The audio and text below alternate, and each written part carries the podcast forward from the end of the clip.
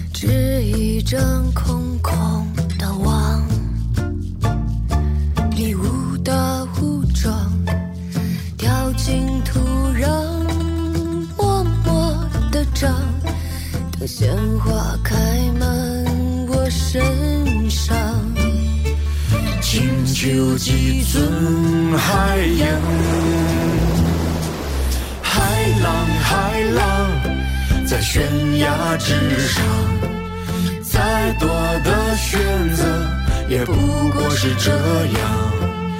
忘了吧，忘了吧，谁值得谁呀？只有你一如既往。上演独角戏一场。看理想电台，我是颠颠，在二零二二年的四月十四号向你问好。希望这档每周四更新的泛生活播客能够成为你晾晒心情、找到共鸣和听见生活更多可能的小阳台。正在听到的这首歌《危险游戏》来自网易云音乐特别企划《诗与歌》跨界文化实验合集，一位音乐人和一位非音乐领域的表达者共同创作一首歌曲。这次的两位合作者是我很喜欢的音乐人木马和来自孟京辉戏剧工作室的演员《恋爱的犀牛》明明扮演者黄香丽。两位本来就是好朋友，歌曲的创作过程也像是好朋友之间的日常相处，没有刻意的设计，而是在各自专业基础上的随心和自然发生。黄香丽在留言区说：“这首歌是这个春天做的最有意义的一件事儿，也希望把这份美好传递给每一个听歌的人。”强强在留言区里说了很多，但我印象最深的是这首歌《详情页》里边的那条信息：录音室强强家里，真的有被可爱到。前阵子我们三个人聊了聊这首歌《危险游戏》的创作故事，但更多的内容像是朋友在一起的漫谈，关于演出，关于绿植，关于黑胶。还有生活中其他既广阔又具体的部分。因为我早就听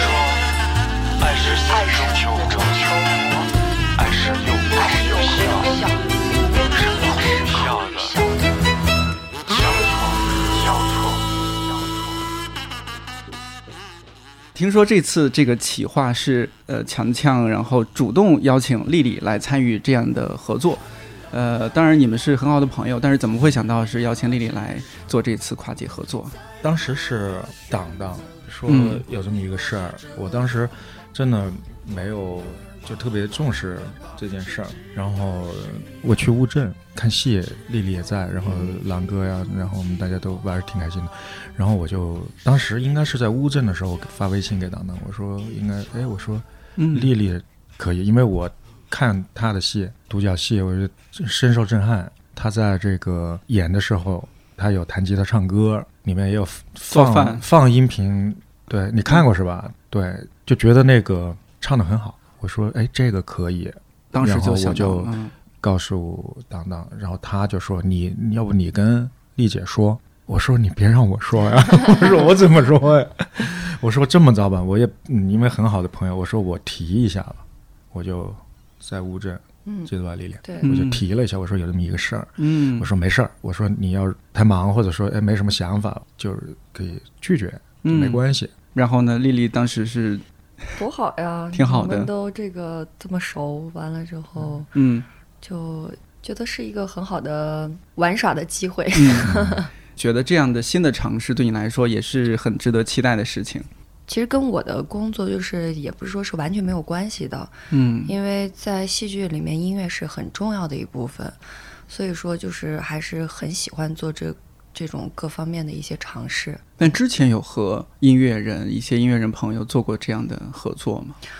这样的倒没有，但是我们之前就是一直跟像张伟伟、郭龙，我们最早恋爱犀牛的时候就跟戏合作音乐，就是我们的戏剧里面经常会就是跟各种音乐家合作。但是和睦嘛你们是第一次有这样的合作，对，嗯、之前只只是说大家是朋友，但是从来没有想过一起合作一个什么样的作品。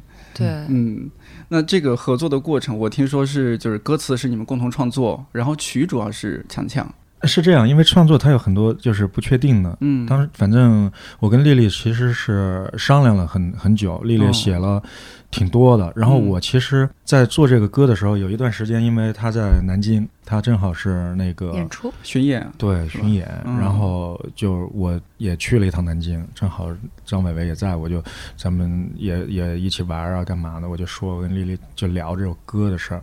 其实从那个时候，这首歌才开始正式的，应该是创作。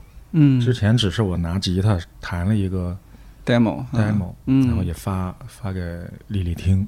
然后过去以后呢，就是聊了很多，他也提供了很多，我就也也在想这个问题，所以就最后这个歌词，我就觉得还是按照有点像，其实这就像是专门为丽丽写的歌一样，有点像戏剧舞台上的一些东西，有、嗯有很多是这个身影在里面。我觉得这首歌就是其实是量身定制的。想表达的故事是一开始你就已经有一些想法了吗？还是两个人碰撞出来的？说表达怎样一个我们故事？在微信上聊，嗯对，其实最后成果是什么样，都是通过这种聊的过程中间不断的嗯碰撞出来出来。比如说，当时写这个歌，本来想写成跟很多看过的电影相关，什么《天生杀人狂》啊，哦，或者什么的，就写这些东西，嗯写的有意思一点，但是又没那么危险。嗯然后比如说还写什么，有点像什么理发师陶德啊这种，嗯就是有这样的。戏剧感的对然后丽丽也提供了，就是当时她说了一个，她写了很长一段发给我，然后我就看北极熊啊、森林啊这些元素都在里面。最后其实最后的现在的这个结果都是通过这些沟通这些东西得出来现在的这个样子，然后最后它的方向其实写的是爱情。怎么样的一种爱情呢？该怎么说呢？它是有点落寞的吗？它是有点失落的吗？还是什么？你听完有什么感受呢？我听完，我本来觉得它是一个挺孤寂的一首歌，嗯他对过去也没有太多的留恋，他是比较活在自己世界当中的，他还蛮潇洒的。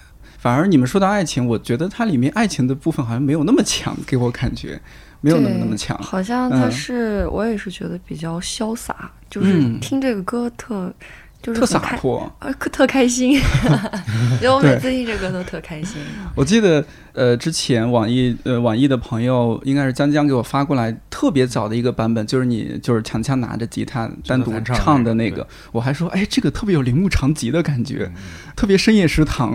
是，呃，但到后面一版一版不断不断变，到现在我觉得他好像说的是一种人生和生活，爱情是其中之一，甚至是特特别小的一个部分，是，给我的感受啊。呃，还特别喜欢他那个高潮部分，就是海浪海浪哒哒哒哒哒哒哒哒哒哒哒哒哒哒，还是什么？可能有点早走调了，完全一样，是吧？可以啊，已经被好听洗脑了。，真的好听，太好听了。嗯呃，这次这样的合作也是，不管是前阵子录的白皮书，还是我们这次，我都觉得是非常棒的碰撞。嗯呃，丽丽讲讲歌词这一块的创作吧，因为我前前后后收到好多版本，然后在想，哇，这是不是很折磨你？但 其实最终还是就像刚才强哥说的，就是嗯我们经过了好几轮儿的，就是这种交流和碰撞。然后一开始的时候，比如说就是我的感觉就像是在森林里，嗯然后有北极熊，有北极熊跟一个姑娘的一个爱情的一个故事。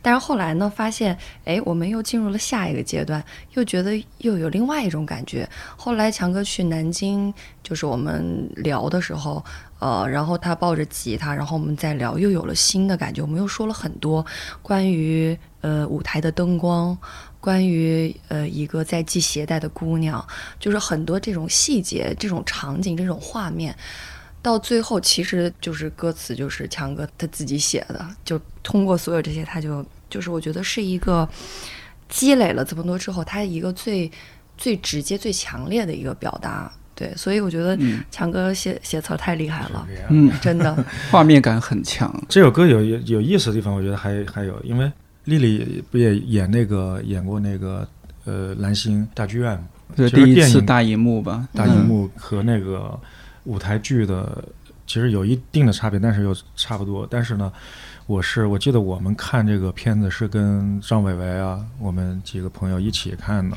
在上海。所以我觉得这个歌里面既有戏剧的感觉，它就是很认真、很有仪式感嗯的东西，然后也有拼贴的东西，有小提琴这种东西在里面。一开始我其实第一句特别难，第一句开开篇的时候是对我来说最难的，最后我就哎就从看过电影里面找吧，然后就找了一个个天使爱美丽唱进去，然后天使爱美丽，它就是我觉得这个它有一点就是有一点歌谣的感觉，童谣的感觉，它必须有点押韵，然后那个押韵呢押的又特别没道理，但是感觉又有一点联系，就是有了那一句以后，后面就啪就嗯顺下来很快了，因为嗯。丽丽对我对她的所有的感觉，然后这个合作对我的所有的感觉，以及网易云吹的这个感觉加到一起汇聚在一起，吹歌的感觉，然后我就第二句就出来了，就爱上了真要命。嗯，当时是天使爱美丽爱上了真要命，对这个要命主要是送给网易的朋友，催的真要命，我说。对真要命。然后后来我就觉得要命不好唱，嗯上了真要命，就改了一个字，然后特别好唱。就是嗯一般就是这两句就这样唱，嗯然后后面那个副歌的时候也出来那个海浪嗯悬崖之上也是一电影，哎，这些东西都在一块儿，我觉得嗯特别有意思。然后我一有什么我就啪夜里特别晚了，但是我知道他们在南京肯定还没睡，啪我一微信过去，哎，这个你看怎么样？跟对，一直在推，经常凌晨还在发歌，就感觉有点愧疚，就感觉我也没干什么。啊我觉得创创作歌曲，一个是要靠一个碰撞，嗯，其实就是感觉的碰撞。其实不是说我们俩坐一块非要做点什么事儿，嗯我们就是一起玩儿，也不用什么事儿不用不用做，也特开心。我觉得就是嗯这个事情最有缘分的地方，就是哎有这么一个合作，然后嗯能这么去玩儿，然后对哎能碰出来。丽丽当时给我写很长的那个诗，就是歌词里面，她她对这个我发的 demo，她有很多感觉，她写在里面。当时哎，我有这个森森林的感觉，我也就把森林也写进去了。嗯，森林、海浪这种都是这么来的，它都是嗯有内在的这个关系，有这个联系。这个你说怎么创作的？是谁创作的？不是谁创作的。对对，这很难说，但就是两个人再加上种种的你们平时想到的、看到的东西，总最后综合出来，然后变成这样一个作品。我我其实在，在家里写的时候，因为白天装修，然后我只能晚上弄，所以晚上我就啪把那个灯光弄得特别那个 昏暗嘛，昏暗，昏暗和迷离。对对对对，然后还买了一些花，嗯，真的，我是最近就从这首歌开始，我开始给家里买花。我看到那个竹玉，你是最近买的吗？对对对对对对对，你看出来了是吧？对，那个有地毯的质感，那个植呃物我很喜对对对欢，对，那个嗯很好，绒面儿的，对它也很好养活，主要是但是小心红蜘蛛啊。你你一定要提醒我啊，有这样的危险，这样的危险游戏你一定要提醒我。嗯，然后那个，反正你说怎么写出来也不知道，反正就是密集的写，嗯写了以后密集的给丽丽那但是我们还是没有太大压力，除了你有崔哥的压力。但是我觉得好像我们就比较，嗯，挺放松的吧，还是就是朋友在一起传个事儿。虽然说这是一个一个平台方的邀约，但是呢，大家在创作这个过程当中，就是觉得是更多是朋友在一起合作，对，然后有希望它是一个呈现出不错的作品嘛。创作就应该是比较愉悦的，嗯，然后放松的，才好玩嘛。嗯，对。但刚刚丽丽，你你觉得自己好像在这个过程中没有贡献什么？因为强哥实在是太认真了，真的，他的这种敬业简直是让我自愧不如，别呀，这真的。然后我还跟伟这这么商业，没有没有是真的，跟我跟伟伟还说呢，伟因为伟伟也听了 demo，他后来他说哦他说听了，嗯，说太好，他说以后三月别放米店了，三月就放你这首。那不成，你练日还是 得必须遵守这个传承，这个传统。但是我是觉得真的不能那么说，因为嗯我所做的只是一个整理的工作真的。你知道，丽丽其实写了很多给我。我只是把这些东西，嗯你可能一个词过来是这个词，但是它经过这个乐曲的推进、不断的创作的过程之间，可能这个词不用了，嗯但是你下面一个词是根据这个词来的。艺术创作不是突然有一个东西在空中就闪光了，它是有阶梯的。你所有这个闪光东西，你是根据这个阶梯一级一级上去，嗯你中间哪一阶没有，都到都没有那个最后的结果。所以对于我来说，我只是在里面承担了一个整理的工作。嗯，这首音乐里边，呃，就是它的一些配器，我觉得也蛮有特点的，包括一些其他的音乐元素，我觉得也可以适当讲讲看，就怎么样会，呃，想想要用到这样的一些音乐元素放在这首歌里边。我的第一开始想法就是嗯。因为我看过丽丽在这个剧里面弹吉他，然后我也知道这个张伟伟是师傅嘛，然后我就觉得这个歌肯定是民谣的，而且也不用太多吉他，就是乡情，嗯，有一个伴奏的东西在里面，嗯。所以呃这个还是被坚持下来了。对我嗯这个整个的录制里面没有用任何数字的，全部是在家里录的，连那个鼓都是自己找了双鞋敲那个箱子，就感觉是在地上的那个声，看到你有发，鼓掌这样的，嗯。就里面全部都是这个模拟的，就是声音录制的，全部是实的真的声音。嗯，还有一个什么笛子，那个我那卡祖笛哦卡祖笛对。对那个元素是怎么样想到放在里边？那个就是就是随便下吹，真的没想，哦。试了一下，然后就、嗯就是我录 demo 的时候试了一下，现在用的也是录 demo 的那一轨，就没有再重吹过。对对，就觉得合适就放在里边。对对，嗯，也不是说每一个部分我们都得用心到什么程度，必须要有我们明确的一个用意，它不是这样的。没有音乐不是这样去做的。对，嗯，对。是。就是一个比较随性的东西，然后做出来，哎，不错，可以了，说的特别对，发送。对，就就是就是就是，我觉得特别好。这个，嗯，哎呀，这你个没有办法精确、精巧的去预设好多东西，创作你肯定是嗯。要比较飞扬的，就是是，玩什么嗨，或者是玩到哪儿觉得开心，然后可能这个就能用、嗯用下来。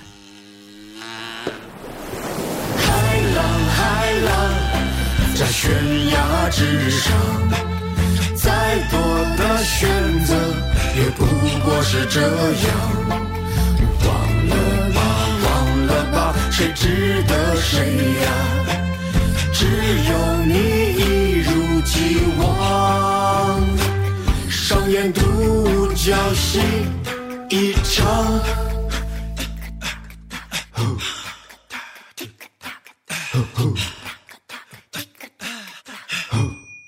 我们录节目的这一天是三月底嘛，然后其实从春节到现在，呃，就是一直是疫情在反复。我我嗯猜估计对你们的演出也影响特别特别大。从春节到现在是什么样一个生活的状态和创作的状态？可忙了呢！我从我们十月份乌镇我们建完之后，一直到南京，就是十天以前，我总共只休息了三天，就大年三十、初一、初二休息了三天，然后就一直是在工作和新的排练，嗯所以就一直没有闲着，就是特别充实。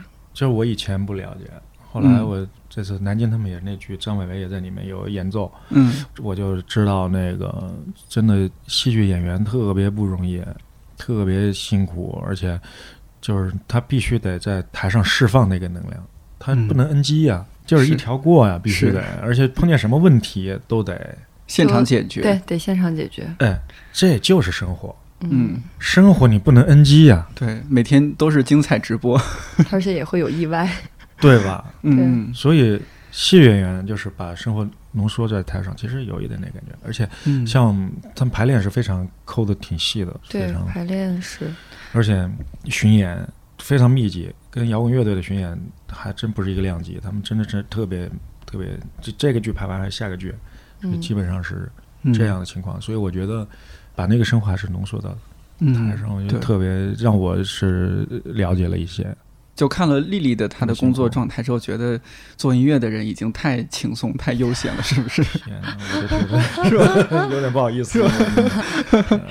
我记得之前看过采访，丽丽是一年有三大约有三百天都在演出的。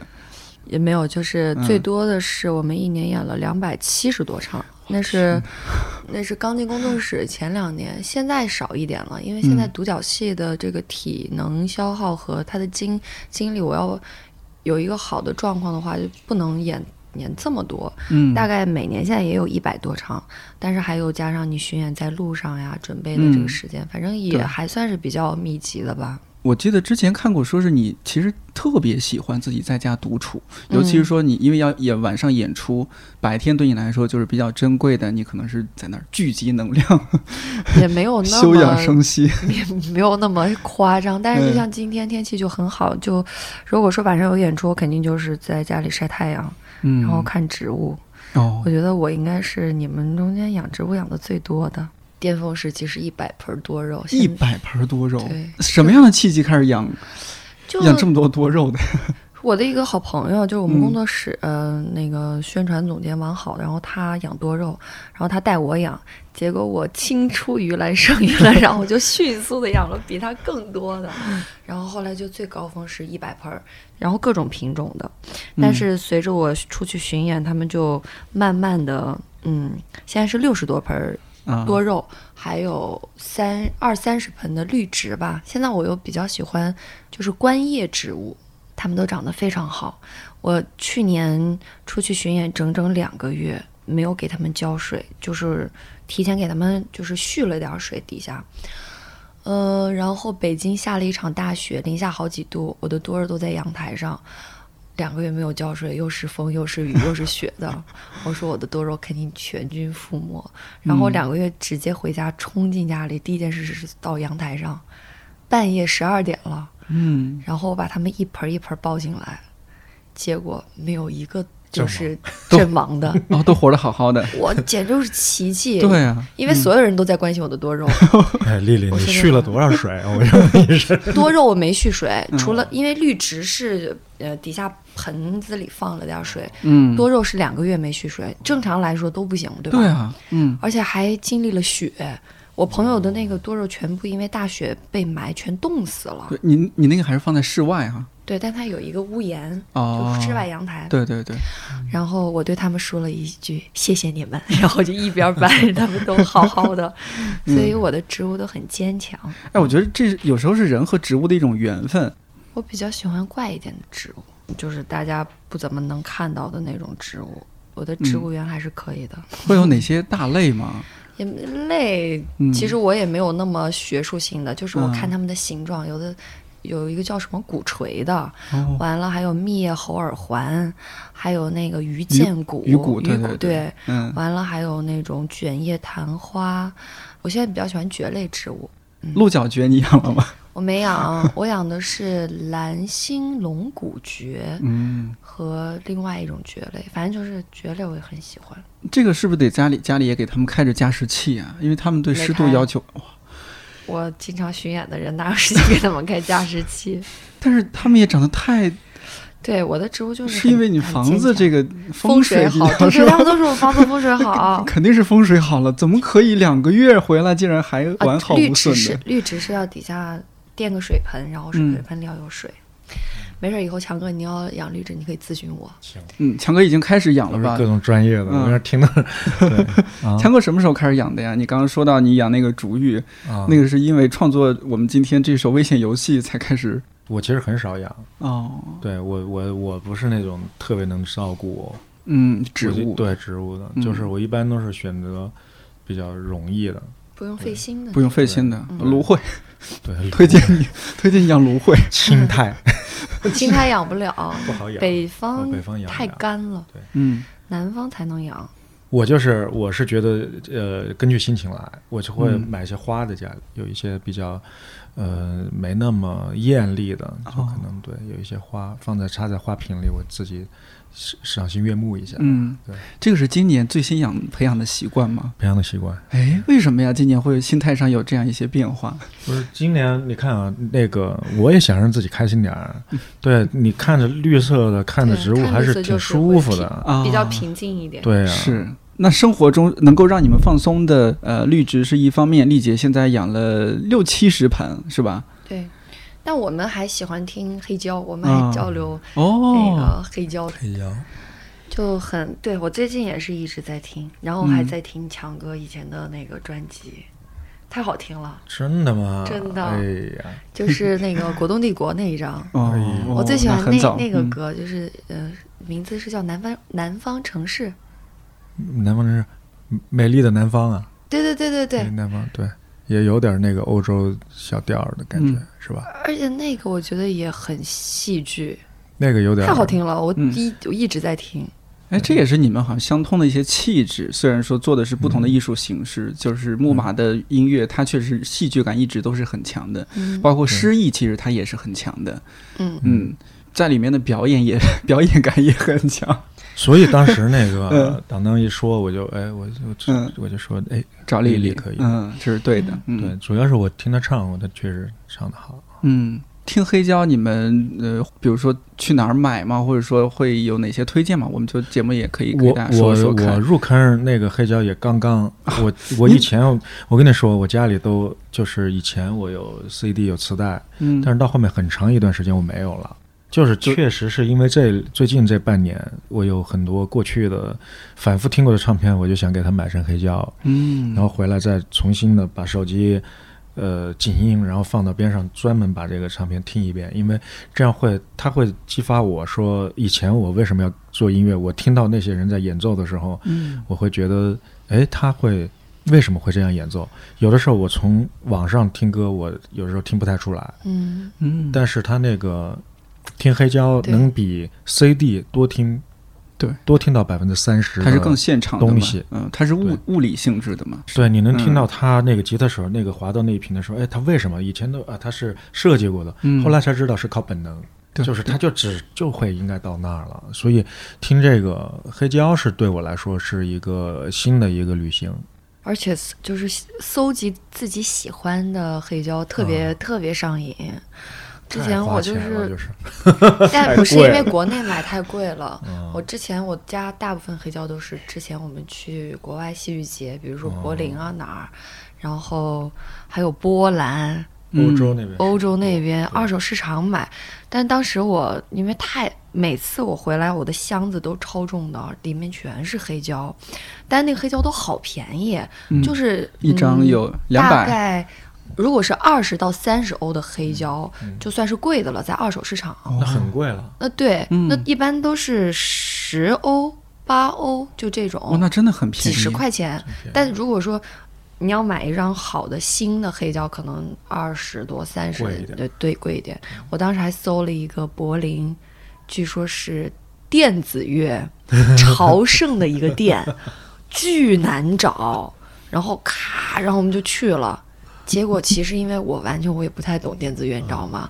然后呢，但是呢，你好不容易来了一趟朝圣啊，一说起来多牛呀！然后说得买点儿吧，买吧，怎么买呢？我就是凭封面，就是看封面看着顺眼，然后我就我就买、买了一些，但是反正就是搜集黑胶特别的开心，然后还买了一些。当时去圣彼得堡还有一个艺术家带我们去了一个店，然后买了好多他们。当地的一些歌手的黑胶，就是在国内你是肯定买不到的。哦然后还有一些音乐剧，哦，就是那很值得啊，嗯，对，所以就很很很好听，还是没事儿听一下，感觉很舒服。我是在网上买，哦，网上买啊，对我到二手，时候到时候我们可以交流一下是是哪家店哪些店。然后那个 嗯。然后最近买了两个，是确实就是比较老的元年的那种，看版本我才知道黑胶除了就比如说刚才丽丽说这种，你其实如果家边上有这么一个地方，你坐公共汽车，你去说今天没事儿，天气好，我过去买两张唱片回来，这是生活的一部分，这特别有意思，你回来听。嗯，你如果不行，你再还可以转让出去，嗯，我觉得这是生活同好里面一个交流很有意思的嗯一个事儿。但是我是听黑胶，还有一个就完全是因为上了一个有带的节目，叫《黑胶对谈》。哦，对哪一期？然后我嗯上完以后，我就哎，我就就开始计划就，哎也买了黑胶唱机，我以前都没有。就是我其实是这样，我是、嗯我其实特别做减法的一个人。但是我觉得我生活里面可，我是不是一个音乐人？我可不可以没有黑胶？这可以。因为他一直在音乐当中呀，嗯，一般都是像我们这种非专业的人，就是搞一些这些形式感呀。附庸风雅一下是吧？没有没有，后来就还是还是有意义，他们不需要这些形式感，啊实他们本身就是创造音音乐的人。对，只有我我们我们需要这些。对对对，我是特别怕家里有很多东西，东西你说我搬家照不照顾不过来，哦，因为黑胶也确实需要这个，嗯又沉又占地儿，对对，而且对它需要你收纳照顾它。对对，收藏环境也呃湿度啊什么也会有对对，干度这两天北京北京灰又大，我发现就是特别让我困惑的一个事儿，就是那黑胶在那转吧，上面很多灰，嗯，然后你还得买一刷子去刷它。每次听之前，要不是北京灰特别大太，大了。嗯然后那个我就得老去刷它，就嗯觉得特别烦。就是因为我就刚才说那电影，那个嗯杀手不太冷，不太冷，他他屋里东西很少，我特别喜欢这种，嗯，我不知道为什么，我就太喜欢这种。那他出差多呀，不用打扫。啊，他他出差他回家也多呀。但是我是就是我就随便说，嗯我是觉得希望是东西少，我特别，哦但是我都每天都觉得自己家里多，而且呃只要在家里一待着，它东西就会越来越多。嗯就会产生垃圾。那你应该去看一下什么山下英子的断舍离啊？我别以为看了因为我以为你要说你应该去看一下心理医生。没有，就你你你的希望自己生活是更简单一些的，是吧？对我我是这样，我就是我会把重心放到仅有那几个我觉得特别喜欢的重要的点上面，我做不到那么多，嗯，就是。没有精力去照顾他。对对对，我也觉得我我其实一直控制，就是自己有一些这个需求、欲望或者什么的。我我其实希望更简单。其实还有一个特别奇怪的想法，就是我我希望我离开，就是如果你拥有他们，离离开的时候你会伤感。我最近刚收了一套那个 Spike Horse 那个四张一套一个盒子的，是用母带制作的，是巨制买的。就我只会买自己喜欢的，我可能不会买那么多黑胶，像张友代那种放一墙的，可能 嗯，对那不一样，他音乐 DJ 的嘛，对。只买自己最喜欢的。是买，嗯就是我我选择一下那个，如果不是我特别特别小时候反复听过的，我都不会买。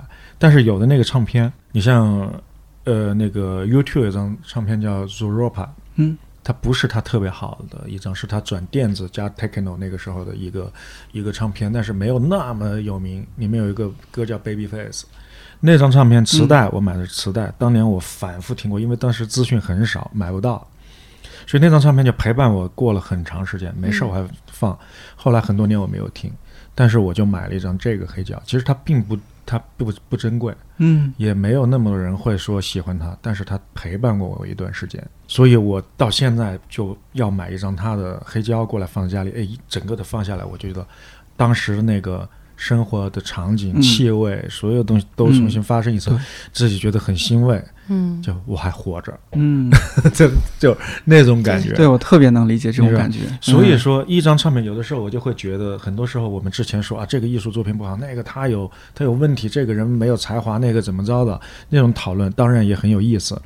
但是，一张还过得去的，并没有展现出过分的才华的，很多人都或者怎么样的，有些唱片他陪伴过你，嗯，但对你是重要的，那他就是特别重要的音乐。嗯就那天我我在一个什么事情前两天，然后有一个采访，他就说你会不会去做什么广告音乐或者干嘛的？我说广告音乐特别厉害，好吗？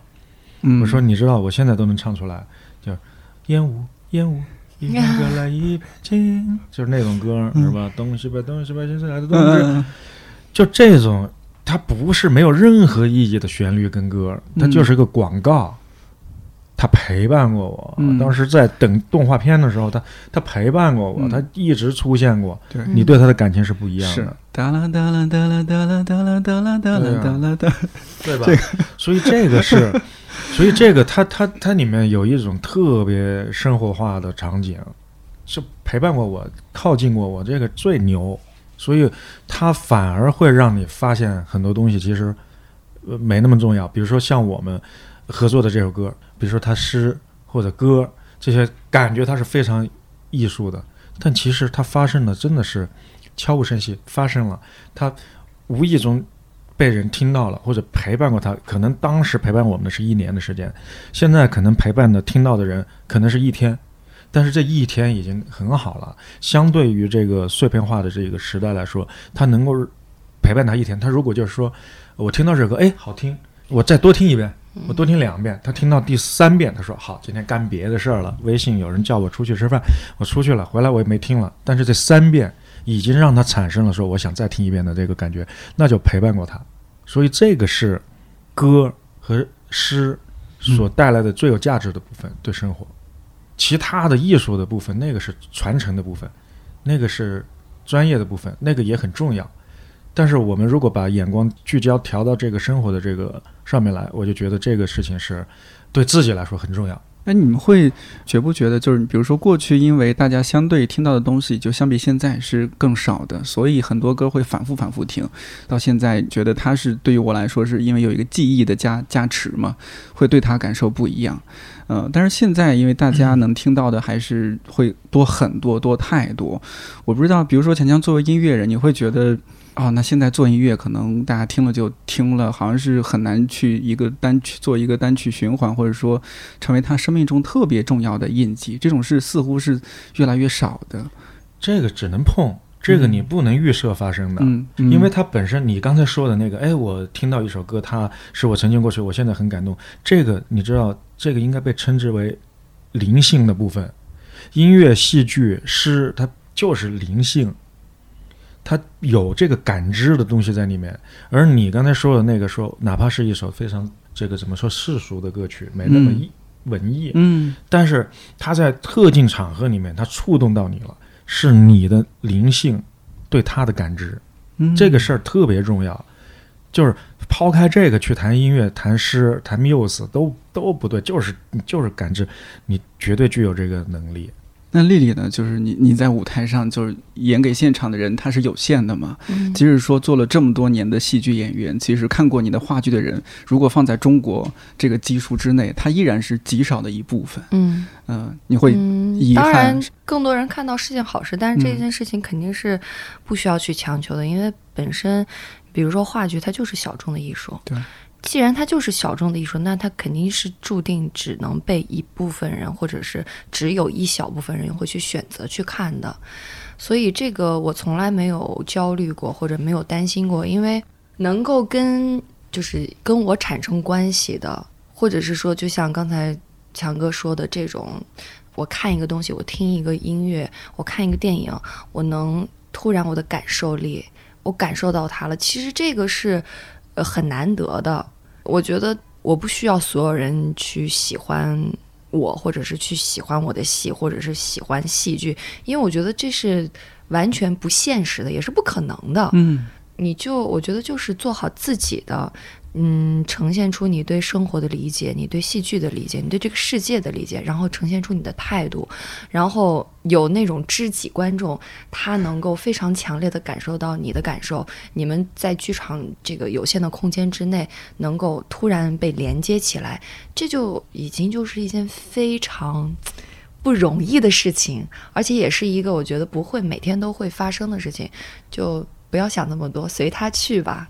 对，是我刚才丽丽说，我就突然想起来，其实这个戏剧它确实是挺小众的，因为它是特别现场，对，它就是现场的艺术，非常现场，就只能现场迸发出来那个能量。嗯，丽丽在台上跟现实中间其实有一定差距的，但是我原来不太懂，我后来琢磨了一下这事儿，我去阅读了一下有关这个戏剧的这些事情，我才发现戏剧演员其实。他要在台上有那种迸发那种能量，嗯，他真的需要他，你不可能随时他在台底下一定是要准备的，是准备去在台上去做这个能量的迸发的。对对。而且我那天跟狼哥吃饭，就前两天，狼哥说：“哎，我去看丽丽，第一次是跟梅姐去看，然后说。”我说你第一次看，他说我第一次看就是那天。我说你怎么着？他说太厉害了，特别牛。他就觉得特别他分裂。他说我很分裂，对吧？是不是市长？呃，也这么说吗？优秀的演员演员他是有开关的，就是上台前可能还发着烧呢，可能还跟你嬉皮笑脸开玩笑呢，一上台啪就换一个人。而且是这样，其实。都是现场的音乐，也是摇滚乐，是其实是要看现场的。对啊，对啊，你你去听你在里面录出来的东西，多少是会打折扣。戏剧你看，你去看录像，那肯定不对。所以它是一个非常的，一定要具有工匠精神。工匠精神就是你去一场一场的。打造，嗯去为它嗯投射，对或者一场一场的去做这件事情，你不可能说我把它变成大量的复制生产，这不可能的。复制生产就就是违背这个工匠精神的。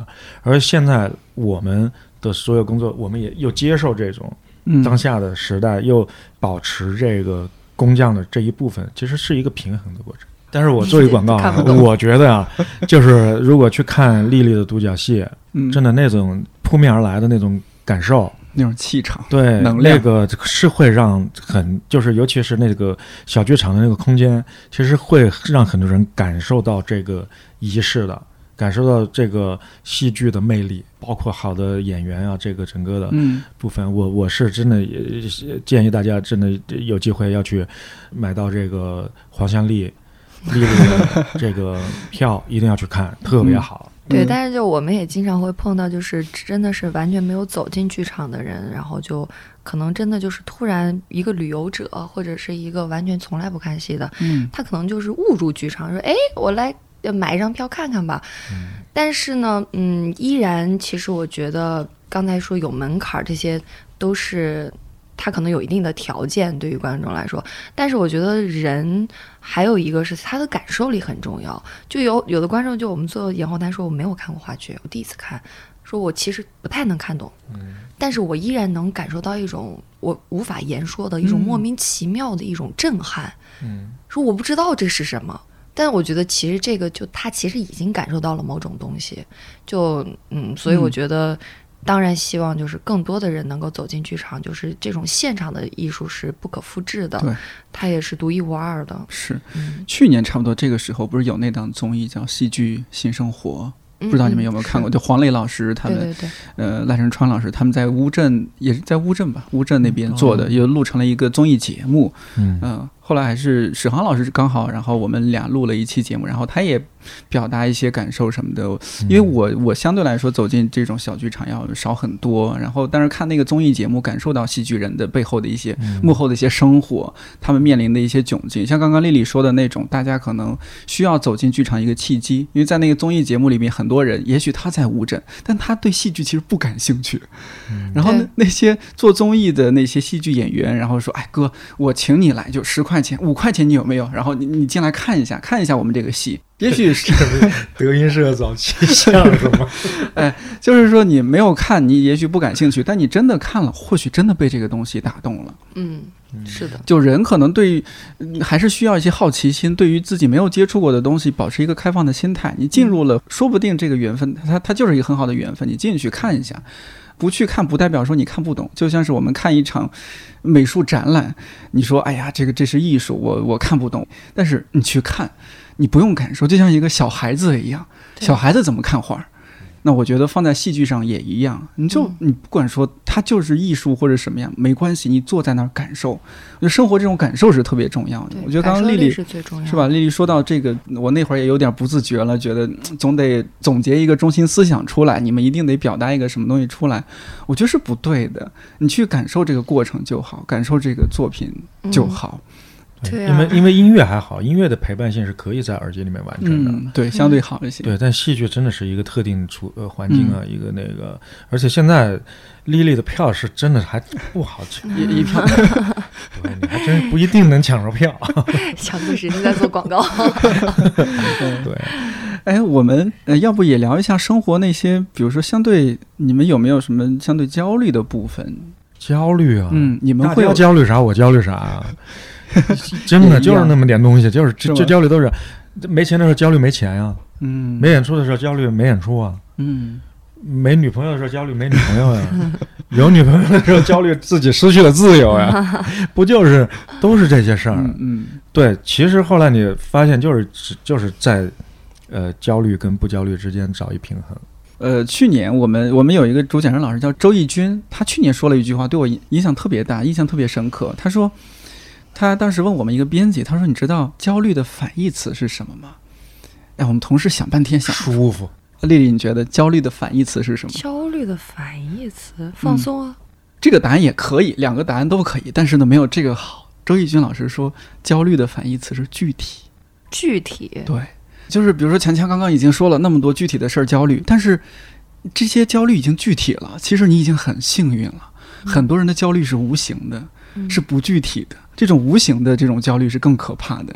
那丽丽呢？有没有你你这阵子这段时间让你觉得有点我还行，我不是一个特别容易焦虑的人，对 就是当然会有了，就是那种具体的焦虑，也有可能我是你说的那种比较严重的，就如果有焦虑，我也不知道，但好像还好，我不太做这种嗯，就是无谓的这种焦虑，就对于我来说没有什么，我也会，嗯但是我会可能马上调整一下，因为你可以通过一些方式，就比如说现在的这个环境也交流，嗯我们没有没有演出，但是你焦虑没有用，那就做些别的。就我嗯可能会迅速的找一些方式，不让自己焦虑，因为我不太喜欢自己处于那种。徘徊的状况，不确定的状况，我喜欢自己特别清晰的一个状态。如果我此刻不清晰了，那我就要找到问题，然后就要找到一个方式让自己清晰起来。对我比较喜欢自己，就是能够潇洒一点。你说你焦虑，你能解决什么吧？嗯 对吧？我也很焦虑。我看到最近的局势，我很焦虑；我看到环境很焦虑，所有的新闻都让我焦虑。嗯但是我觉得它也就是一个，嗯，它会一直存在，陪伴着你的生活。但是我不会把我的重心转移到他的身上。嗯嗯，对，因为对于我来说，比较悲哀的可能来说，我也我也改变不了这个世界。嗯，对我可能能够改变的是让我自己更强大一点。然后给观众带来更好的作品，调把我在我的能力范围之内，就比如说嗯我今天能够去剧场的话，我一定要拿出我百分之两百的能量，然后史无前例的演一场我自己都没有想到过的特别好的演出，那我就不焦虑了，因为嗯可能我还是会找到一个目标。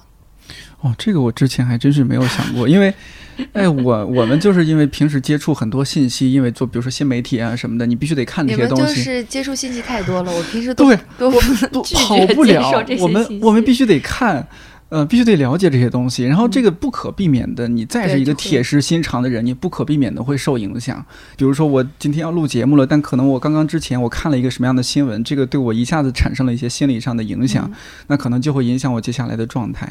而且我嗯们也还好，就我们比如说，因为我自己是比较主动的去跟这些这个爆炸的信息年代保持一定的距离。哦，我没有电脑，然后呢，你没有电脑？对，因为我也用不上，我没有电脑，但我有 iPad，哦哦，然后就是看看电影儿，嗯，然后呢，但是我也不发朋友圈，嗯。微博也只是一些呃简单的信息，就是嗯。我让自己尽量的不被这个爆炸的这个信息嗯。所影响，然后就是真的就是力所能及的做自己的事情。这就是一个好演员。啊，学学到真的？对，而且我嗯。们如果比如说是，就像你说的，受了一个新闻的影响，或者嗯是一个事件的影响，我们特别幸运的是，可能这个会影响到我今天的演出。以前我是很排斥的，但是后来我会发现，我可以试着把这个情感或者受到这个情绪影响带到这个戏里面。那他今天、哦今天的这个他会不一样，那个不一样不会像你说的这个戏就裂变了，但是他真的他的那个气质和他的那个呈现出来，他就会有轻微的不一样。就是我的那个情感的状况，我的敏感的那个状况，让今天的演出也变得特别的小心翼翼，或者是特别的破碎。就是他观众也很敏感的，就是他能接受到。嗯所以就我们还好，我们可以把这个诶发泄到，就是或者嗯是在这个地方消化掉。有一句话叫“心随境转”，就是人的特质，人心的特质。为什么心特别强大？就是因为心柔软、可变、不稳固。嗯，你的眼睛、耳朵看到什么、听到什么，你的心就随之变动。这个是绝对是这样的，要不然就是铁石心肠。那个只有圣人或者是特别残忍的人能接近，做到都不一定。所以叫心随境转。所以你最好的办法就是你让自己的心不被这个境所转，你可以控制自己，说我让自己心被这个境所转，我把自己心依附到另外一个我不想要的境上面去，这也是一种方法。我觉得这也是就是一个修修行的一部分。所以刚才为什么我说丽丽是好演员，就是因为她在这个事情，刚才我听到我的感觉啊，是这个事情上面是真的是有修修为的。